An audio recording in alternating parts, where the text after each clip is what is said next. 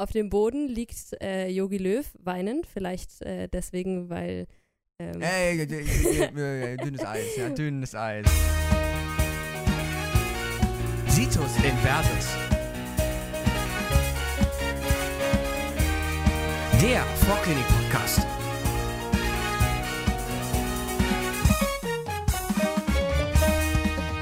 So, hallo und herzlich willkommen zurück bei Situs Inversus. Heute Kopf-Hals-Folge Nummer 3. Ähm, wir gehen Richtung anderen Sinnesorgane. Wir haben das Auge schon besprochen. Jetzt geht's Richtung Näschen und Öhrchen. Ne, ähm, ich habe Sumia heute da. ja, hallo. Die hat für euch eine ähm, Husten, Schnupfen, Heiserkeit-Thematik rausgesucht, um das Ganze ein bisschen didaktisch aufzubereiten. Ich bin sehr gespannt. ja, genau.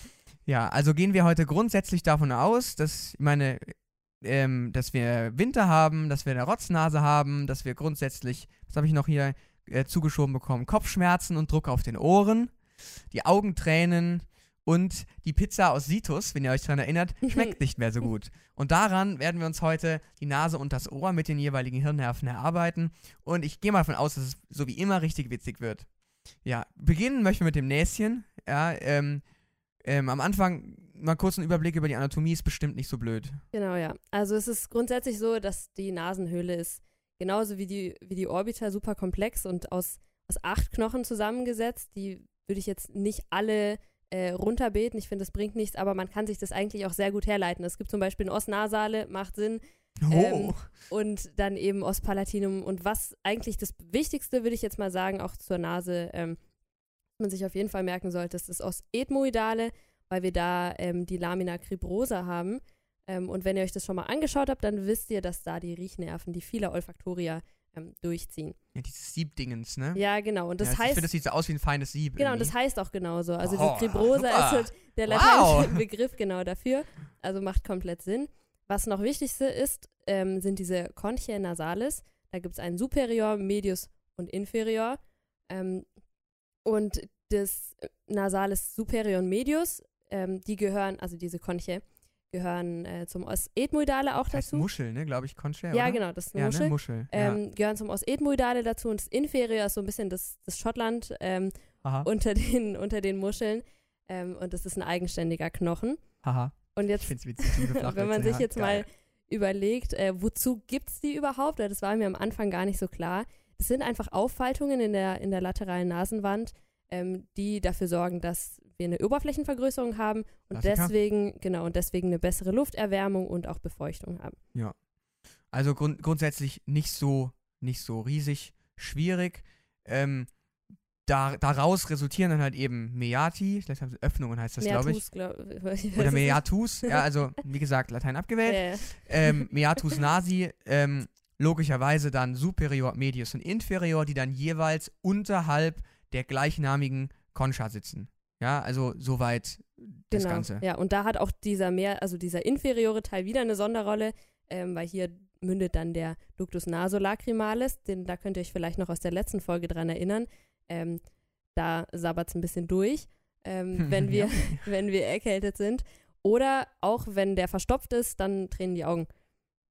Genau. So ist es, ja. Also wie gesagt, das hat ähm, diese, diese Verbindung dazwischendurch, das fand ich super fancy, sich das auch mal anzugucken, wenn man die Möglichkeit dazu hat, weil das war mir echt nicht bewusst, dass das Auge und die Nase verbunden sind. Das ist komplett random, also ich weiß auch nicht. Aber es hat ja, es hat ja eine, Ja. eine Daseinsberechtigung, das darf man ja nicht vergessen, ja. Ja, genau. Dann noch wichtige Strukturen sind auf jeden Fall der Übergang in den Rachenraum, das sind die Choanen.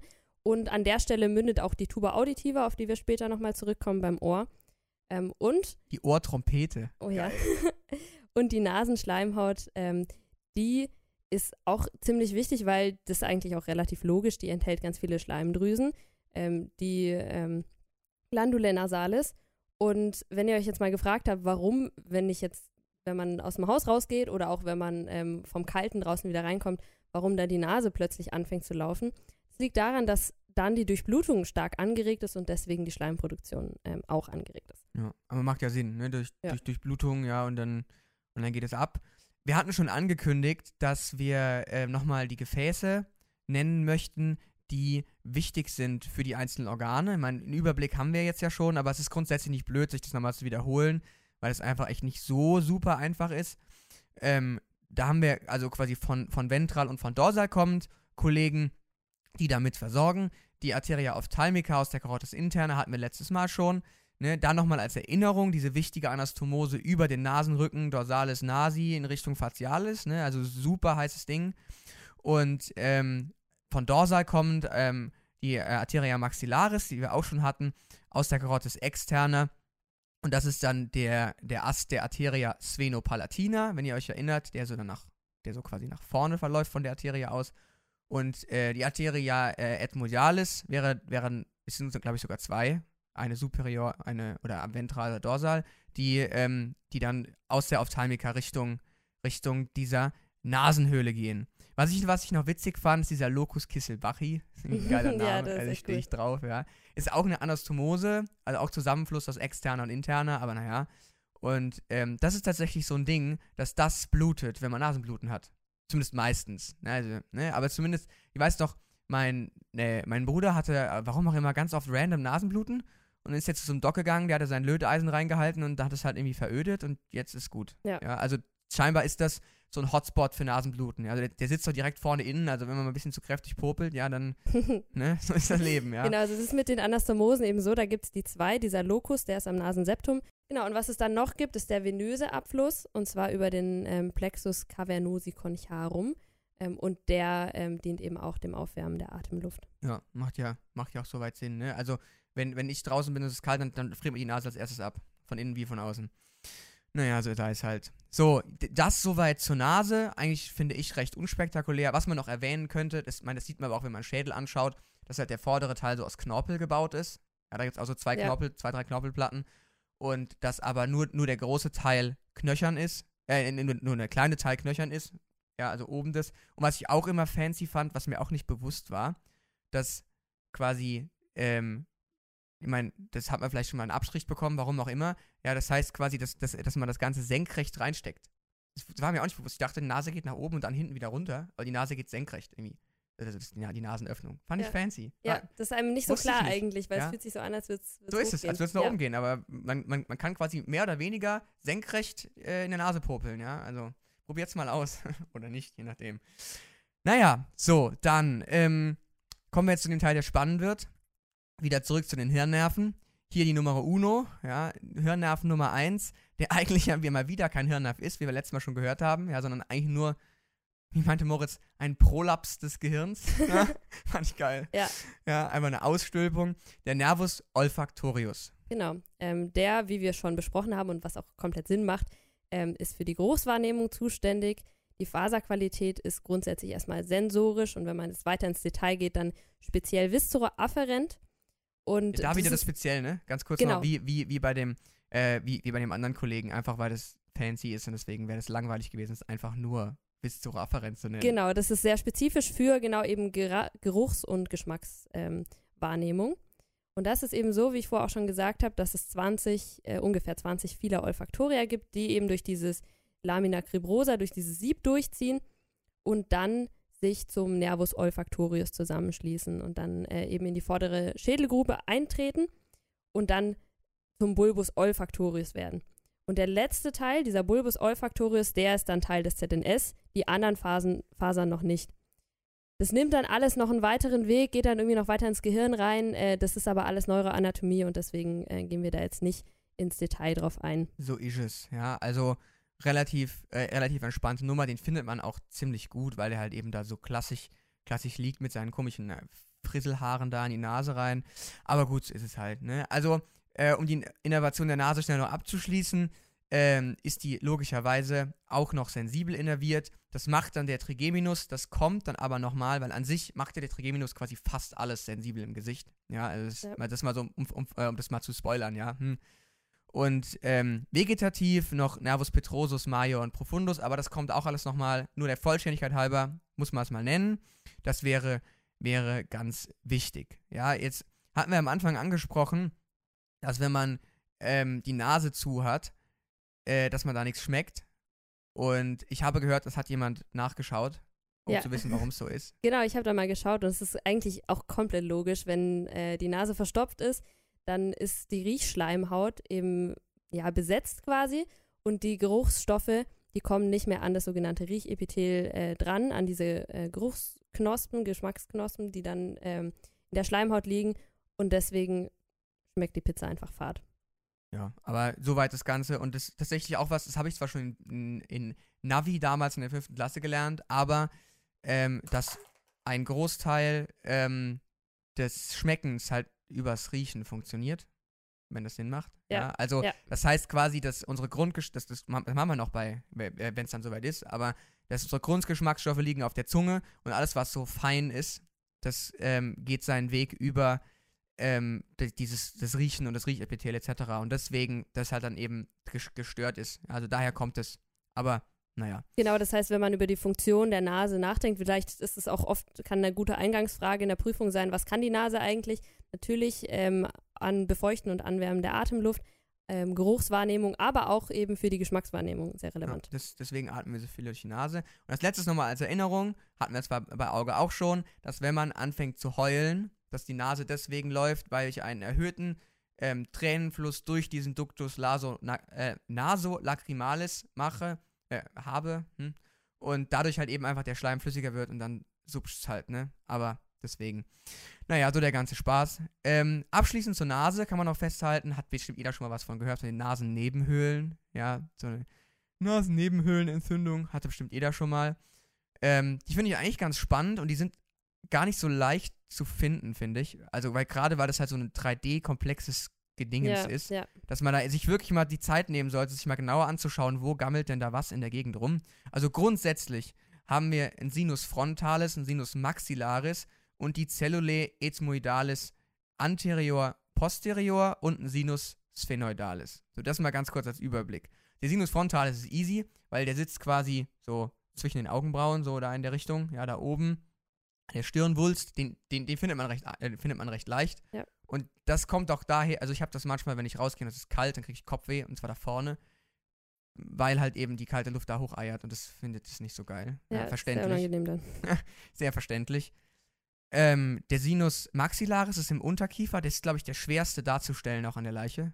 Also das, das im Unterkiefer? Ja. Äh, oh, Alter, Oberkiefer. ja. ja. das war ein Test. ne? Nee, also den fand ich, den fand ich nicht so, nicht so leicht darzustellen, aber es geht. Und dann halt die, die Differenzierung zu diesen Cellulae ethmoidalis anterior posterior, das finde ich auch nicht so einfach, aber es geht. Ja, es ist halt dann ja. mehr so, wie soll ich sagen, so, so verkruspelt irgendwie, ja. keine Ahnung. Also schaut, schaut so euch mal an. ein bisschen argumentieren und dann. Genau. Und Sinus sphenoidalis dann halt eben hinten, ähm, eher so halt eben im Sphenoid. Naja, wer hätte ja. es gedacht, ja. Aber grundsätzlich muss man sich das mal anschauen. Und darin sitzen die Entzündungen, wenn man ähm, da quasi eine Nasennebenhöhlenentzündung hat. Und das macht halt auch Kopfschmerzen, was halt eben im, im Kopf drin ist. Ja, genau, ja. Und das so kann eben auch davon kommen, wenn man jetzt eine Erkältung verschleppt und die Viren sich dann eben dahin ziehen und da sich sehr wohlfühlen und da gerne bleiben. Ich habe ähm. auch mal gelesen, dass die unter anderem dafür da sind, um den Schädel leichter zu machen weil äh, wir müssen ja Platz sparen. Das ist ja genauso an der ja. Hüfte, am Becken genauso, dass da der Beckenkamm so dünn ist, einfach um halt eben Gewicht zu sparen. Und das ist auch eine Aufgabe dieser Nebenhöhlen, damit dann einfach Löcher im Schädel sind. Ja, da, da kommen wir später nochmal drauf, Richtung Ohr. Ja, hinten gibt es auch noch so einen so ein Prozessus, der einfach richtig löchrig ist. Einfach aus dem Grund, damit wir Platz sparen. Ja. Ja, nicht, nicht Platz, sondern Gewicht sparen. Ja, aber das, das geht eigentlich ganz gut. Ja. So, Näschen fertig, kommen die Öhrchen. Ja. Haben wir zwei Stück von.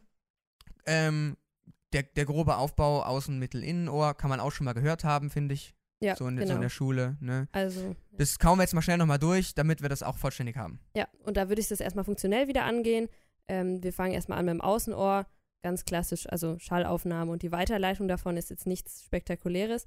Geht es weiter mit dem Mittelohr. Das, da ist die Paukenhöhle drin. Ähm, zuständig für die Schallverstärkung über die Gehörknöchelchen. Amber, Amboss, Steigbügel hat jeder, glaube ich, in der fünften Klasse schon mal gehört. Ähm, und dann ähm, das vom Trommelfell eben aufs ovale Fenster damit.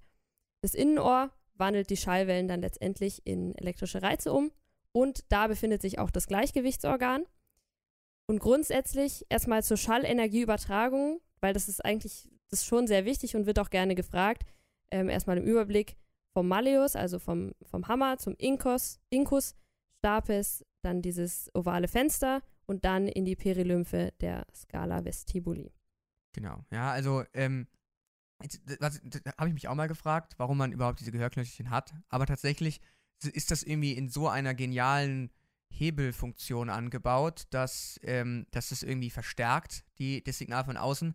Und wie man immer sagt, am größten ist das Meisters Kraft, wenn er mit dem Hebel schafft. Ne? Und über diese Ge Gehörknöchelchen kann ich es einfach verstärken, weil ich meine, ich, ich finde es jedes Mal wieder beeindruckend, wenn ich drüber nachdenke, dass ich Sachen hören kann, die so weit weg von mir sind. Und das ist so ein Mini-Loch in meinem Kopf. Ja? Ja. Also ich finde das jedes Ja. Mal irgendwie faszinierend, ja, dass, Ja. das, dass sie das hinkriegen, das so krass zu verstärken, dass es funktioniert. Ja, also ich, ich bin jedes Mal beeindruckt, um ehrlich zu sein. Ich fand es auch super cool, das im Prepkurs zu sehen, weil die sind ja wirklich winzig. Also Ja, es sind doch die, die kleinsten, die kleinsten Knochen, die wir im. Körper haben. ja. Das ist absolut, also es ist super faszinierend, das zu Ja. sehen. Ich glaube, Stapes ist der kleinste, oder? Ja, ich glaube auch. Aber ich bin mir nicht sicher. Aber naja.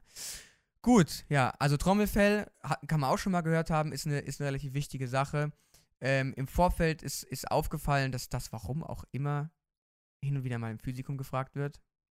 Genau, ja, das Trommelfell, das wird äh, aufgeteilt in vier Quadranten. Und wenn man so eine Otoskopie macht, das heißt, wenn man mit einem Licht, ähm, Licht einfach da rein äh, guckt, ins Öhrchen. dann ähm, gibt es eben zwei äh, Stellen, die man, die man erkennen sollte. Und zwar einmal im zweiten Quadranten, das wäre vorne unten, sollte man einen Lichtreflex sehen. Und im vierten Quadranten hinten oben ähm, einen, den durchschimmernden Stabis, also ähm, den Steigbügel. Ja, so, so weit der ganze Spaß. Genau. Ja. Das Außenohr ist auch, nicht, ist auch nicht so ganz so, ganz so toll, wie ich finde. Ja, das ist super unspektakulär. Da Ja. gibt es halt einfach diesen, diesen Meatus acousticus externus und die Ohrmuschel. Genau. Ähm, ja, ist soweit. Ja, es hat, es hat Knorpel. So. Ja. Ja.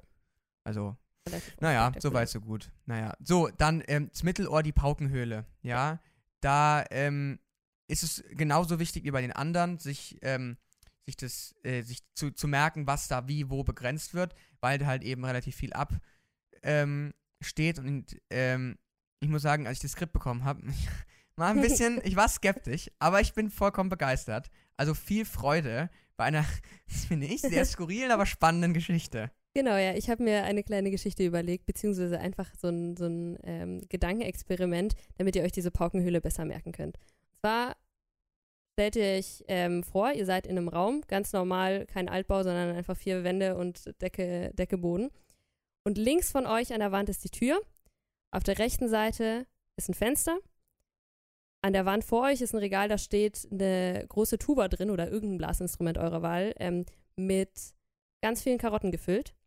Auf der Wand hinter euch ist ein Gemälde, das, das kann irgendwie eine Aktfotografie sein, das kann ein Typ sein oder eine Frau, die sich gerade selbst befriedigt. Ähm, Und- wartet ab, wartet ab. und auf, wird noch besser. auf dem Boden liegt äh, Yogi Löw weinend, vielleicht äh, deswegen, weil, ähm, Ey, d- d- d- dünnes Eis, ja, dünnes weil es da gerade einen gewissen Verlust 6 zu 0 ähm, Oh gab. Mann. Aber ähm, genau, und an der Decke hängen äh, irgendwie Teebeutel. Und das ist jetzt super Klassische Wohnung, oder? Super, genau, super abstrakt, aber stay with me. Äh, ich löse es jetzt nämlich auf. Und zwar die Parallelen ähm, zur Tau Paukenhöhle. Auf der linken Seite, wie gesagt, ist die Tür. Da ist das Trommelfell, das ist die Paries membranatius. Und das ist der Eingang für die Schallwellen, da kommen die rein. Auf der rechten Seite ist, also das war jetzt gerade die linke, die laterale Wand. Auf der medialen Wand, das ist genau gegenüber, ist die Paries labyrinthicus. Ihr stellt euch einfach vor, dass wenn ihr aus dem Fenster rausguckt, ist da irgendwie so ein fettes Maislabyrinth oder so. Und das ist das ovale Fenster oder der Anschluss ans ovale und an das runde Fenster. Dann vorne die ventrale Wand, ventral zu euch, habt ihr ja schon mal gelernt, diese ganzen Lagebeziehungen könnt ihr jetzt alle super. Da haben wir diese Tuba mit den Karotten gefüllt. Das ist die Paries caroticus, ähm, die Anschluss hat an die Arteria carotis interna Die arme Tuba, ey. und an die Tuba auditiva. Oh, Junge. Genau, und dann ist die dorsale Wand. Was hatten wir da? Dieses, ähm, dieses Bild. Und das ist die Paries mastoidea, also kann man sich halt merken, da masturbiert irgendwie jemand.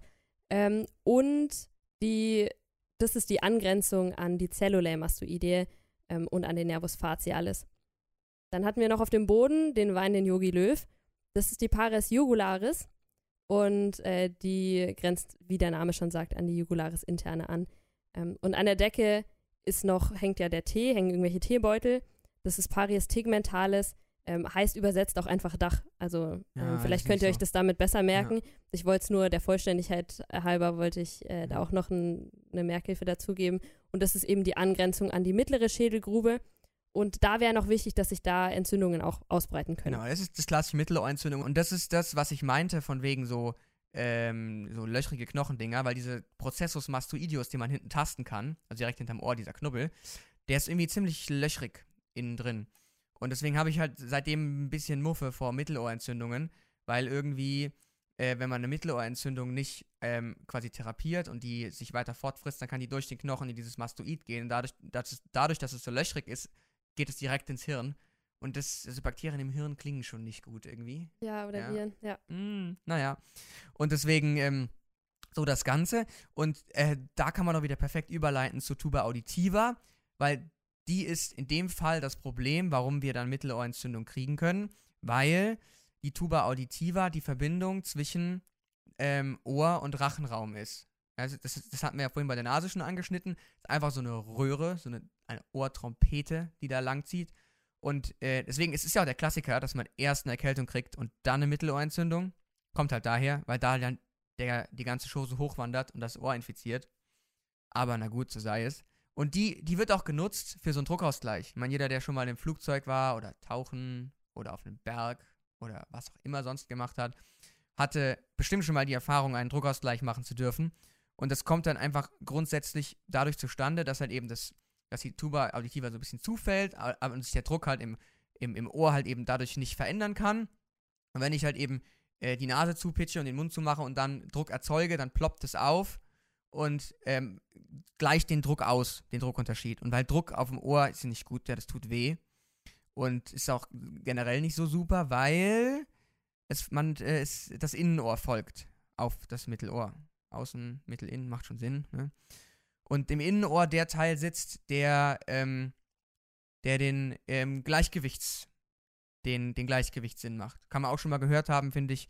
Man, ich. Ich war als Kind äh, hin und wieder mal beim Ohrenarzt wegen einer Mittelohrentzündung und das haben sie mir dann damals genauso erzählt. Ja, also ich finde das eigentlich, ich finde das eine super spannende Sache, weil wir, weil wir haben das, wir haben das aufgehämmert im Prep-Kurs und das ist ja, witz, ja winzig. Ja, das Es ist ja super klein. witzlos winzig, wirklich. Und es ist einfach so faszinierend, ja. Also grundsätzlich haben wir ein System für Linearbewegungen und eins für Rotationsbewegungen. Ist eigentlich ziemlich simpel, ja, weil es gibt halt ein, ein System aus so einem, wie soll ich sagen, so einem, ich glaube, Sakuli heißt es, genau, äh, Saculus und Utriculus für, für Linearbeschleunigung bedeutet einfach vorne nach hinten, rechts, links, ohne Drehung. Ja, und das, äh, das Prinzip ist das gleiche wie bei den, wie bei den Schnecken, wie bei der Cochlea, weil man arbeitet quasi mit, äh, ich glaube, Newton 1 ist das, ja, also der Trägheit. Bedeutet, der Körper nutzt aus, dass jede Masse träge ist. Ja, das heißt, wenn ich mich anfange zu bewegen, dann bleibt diese Lösung, diese Wasser-Elektrolyt-Sapsche, grundsätzlich erstmal stehen und wird erst dann bewegt, wenn sie gegen die Wand von eben diesem Sacculus oder Utriculus gedrückt wird. Ja, und dann bewegt sie sich erst. Und dieses Drücken, das kann über Rezeptoren wahrgenommen werden oder diese Bewegung grundsätzlich. Und darüber kann ich quasi diese, äh, das, das, das sensibilisieren, ja, weil, weil das halt eben träge ist und weil das halt ein bisschen braucht. Das, das ist ein bisschen wie, wenn man, wenn man auf äh, wenn man im Auto sitzt und eine Kurve fährt. Da wird man nach außen gedrückt, weil der Körper eigentlich geradeaus will, weil er träge ist, aber das Auto nicht. Und deswegen wird man da drüber gedrückt. Und das gleiche ist halt in der, in der Schnecke genauso. Das ist halt für Rotationen ganz wichtig, weil es gibt quasi in jede Rotationsachse, XYZ, gibt es eine so eine, ein so ein Drehding. Und man kann sich das vorstellen, dass die Flüssigkeit bleibt, bleibt quasi fest, weil sie träge ist. Und ich drehe den Kopf um diese Flüssigkeitssäule. Und dadurch wird die Flüssigkeitssäule relativ zum Kopf verschoben und kommt quasi an so, naja, so eine Art Klappe vorbei. Und diese Klappe äh, ähm, quasi merkt, wenn sie in welche Richtung gebogen wird und kann dann quasi sagen, oh cool, ich, ich rotiere gerade. Und je nachdem, in welchem, äh, auf welcher Achse wir uns gerade bewegen, kann, ich halt sagen, ich rotiere gerade nach rechts, links, oben, unten, Mitte, was auch immer.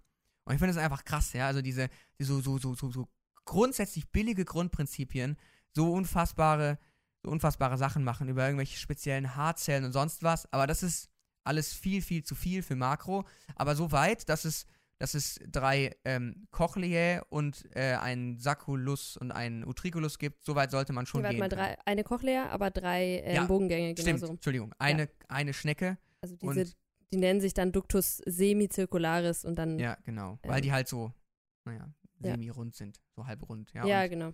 diese, diese Trägheit. Und Also ich fand es am. Anfang gar nicht so ähm, gar nicht so einfach, das, das erstmal zu durchblicken, aber an sich macht das komplett Sinn. Genau. Also einfach sich diese träge äh, und gleichbleibende Flüssigkeit bewegen, um die sich der Kopf dreht und nicht die Flüssigkeit dreht sich, der Kopf bleibt gleich. Ja. Ja. Also soweit das Ganze. Und das also, Grundprinzip ist eben bei der Cochlea, ähm, also bei dem, bei dem Innen, bei dem Hörorgan, genauso wie beim Gleichgewichtsorgan. Genau, ja.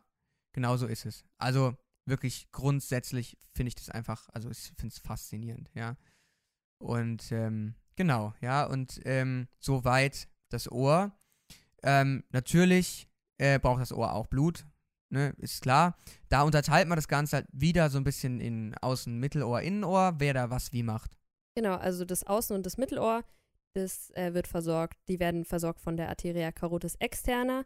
Und zwar über drei Äste, die habt ihr in der ähm, ersten Folge, glaube ich, auch schon ähm, gehört. Und zwar die Arteria maxillaris, auricularis posterior und pharyngea ascendens. Und das Innenohr wird dann von der Arteria basilaris versorgt. Es ist ein Ast dann letztendlich aus der Carotis interna. Und der venöse Abfluss, der läuft letztendlich komplett über die Vena jugularis interna. Ähm, das Innenohr hat dann auch wieder so ein Special-Ding und macht einen kleinen Umweg über den Sinus cavernosus, geht letztendlich dann aber auch in die interna. So ist es, ja. Also grundsätzlich keine, keine hohe Kunst, man muss es halt nur einfach lernen, ja.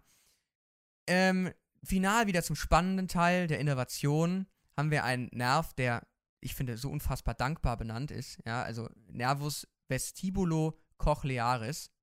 Ja, also ich finde es ist eigentlich sehr cool, weil Cochlea und Schnecke und so, also ich, mir, mir, mir, mir fand es, mir ist es nicht schwer gefallen, mir den zu merken. Genau, es beschreibt einfach genau das, So, was er macht. Genau so ist es, ja. Und da gibt es halt eben einen Nervus vestibularis und einen Nervus cochlearis und der cochlearis ist halt irgendwie für die Sinneszellen und ähm, der Vestibula, ähm, Vestibularis so Sacculus utriculus Bogengänge. Also soweit so einfach, ja. Ähm, von der Faserqualität her ist es logischerweise sensorisch, macht ja Sinn, ja. Und da wir aber Hören aktiv wahrnehmen, ist es somatoafferent. Und auch hier wieder ist es besonders, also ist es halt speziell. Naja, so ist es halt, ja. Und auch der, der Kern heißt, soweit ich weiß, ähm, so wie der Nerv. Ja, genau. Also es gibt ähm, vier Kerne bei, äh, die alle in der Medulla oblongata liegen. Ähm, und zwar für die, für die Ves Vestibularis, also für den äh, Gleichgewichtsanteile gibt es vier Kerne. Das kann man sich irgendwie damit merken, dass es halt verschiedene Richtungen einfach gibt. Ähm, und zwar Nuclei nervi vestibularis und dann gibt es medialis lateralis und superior inferior, also Oho. komplett simpel. Ähm, und für den Cochlearis gibt es eben Nuclei nervi cochlearis anterior und posterior. Ja. Also relativ so leicht unspektakulär, so würde ich mal einfach, sagen. ja. Also merken wir uns, ist kein so ein Riesending, ja. Geht ganz gut soweit, ja. Äh, was man noch sagen könnte, dass sie gemeinsam mit dem Nervus facialis durch den Meatus acousticus internus ziehen. Ja, Genau, und dann im Porus acousticus internus dann in die hintere Schädelgrube eintreten. Ja. Ähm, ja, das klingt doch so. gut. Ganz kurz noch, die, die sensible In- Innovation des Ohres ist irgendwie viel zu komplex dafür, dass es nur ein Ohr ist, finde ich. Ja, also das ist, da gibt es super viele verschiedene Nerven. Äh, ich habe mir da eine kleine Merkhilfe überlegt für euch. 1957, also Hirnnerv 9, 10, 5 und 7. Für jeden, den es interessiert, 1957 war das Jahr, ähm, in dem das Zeitalter der Raumfahrt begonnen hat mit dem Sputnik-Satelliten. Ich finde, das kann man mal gehört haben, ne? die Russen. Und äh, spannende Sache fand ich. Und äh, nur so mal so als kleiner Fun-Fact. Also, ich weiß nicht, ob es euch was nützt, aber ich fand's cool. Ja. Ja. genau. Also eine Sache, die im Physikum halt noch äh, scheinbar mal gefragt wurde, ist, dass sie da irgendwie Wert drauf gelegt haben, dass das Mittelohr ähm, vom Nervus glossopharyngeus, also von dem neunten Hirnnerv, der kommt dann noch, ähm, von dem sensibel innerviert wird. Letztendlich ja. Und könnt ihr selbst entscheiden, wie Als viel ihr davon allerletzten. Fun Fact, bevor wir schließen, ähm, haben wir noch zwei Muskeln aufbereitet, und zwar den Musculus stapedius und den Musculus tensor tympani. Ziemlich, ziemlich coole Sache. Und zwar für alle Musikfreunde ist es quasi ein Kompressor und ein Noise Gate. Und für alle, die nicht so super Musikfreunde sind, ist es an sich einfach nur ein vorgeschalteter Lautstärkekontrolle, weil ich kann ähm, diese Muskeln, also mehr oder weniger aktiv, aber zumindest, wenn, es, wenn, wenn ich auf ein Geräusch zulaufe, was immer lauter wird, dann fangen diese Muskeln an zu kontrahieren und verhindern eine äh, oder dämpfen die Schallübertragung der, ähm, der Gehörknöchel steht ab. Ja, also Muskel stapedius macht schon Sinn, dass der am Stapes ist, ne? Soweit. Ja. Und wenn der kontrahiert, dann wird der Stapes halt einfach äh, ein bisschen stabiler und nicht mehr ganz so leicht zu, in, äh, in die Vibration zu bewegen. Und dadurch kann ich quasi schon aktiv, bevor es überhaupt ins Ohr geht, das Volume ein bisschen runterziehen. Ja. Geht halt bei Knalltrauma nicht, weil da geht, weil da ist es zu schnell. Also ein plötzlich lautes Geräusch, Explosion oder sowas, geht das halt nicht. Aber wenn man, wenn es langsam lauter wird, dann kann ich so das Ohr von außen schützen. Vielleicht der Grund, warum man dann auch einen Tinnitus dann bekommen kann. Ja. Und deswegen ähm, macht unsere Folge nicht zu laut. Aber falls ihr sie zu laut gemacht habt, wisst ihr jetzt, warum es nicht ganz so weh getan hat. Somit verabschieden wir uns ähm, aus Folge 3 mit dem Öhrchen, Öhrchen und dem Näschen. Wünschen euch noch viel Freude und bis zum nächsten Mal. Ciao.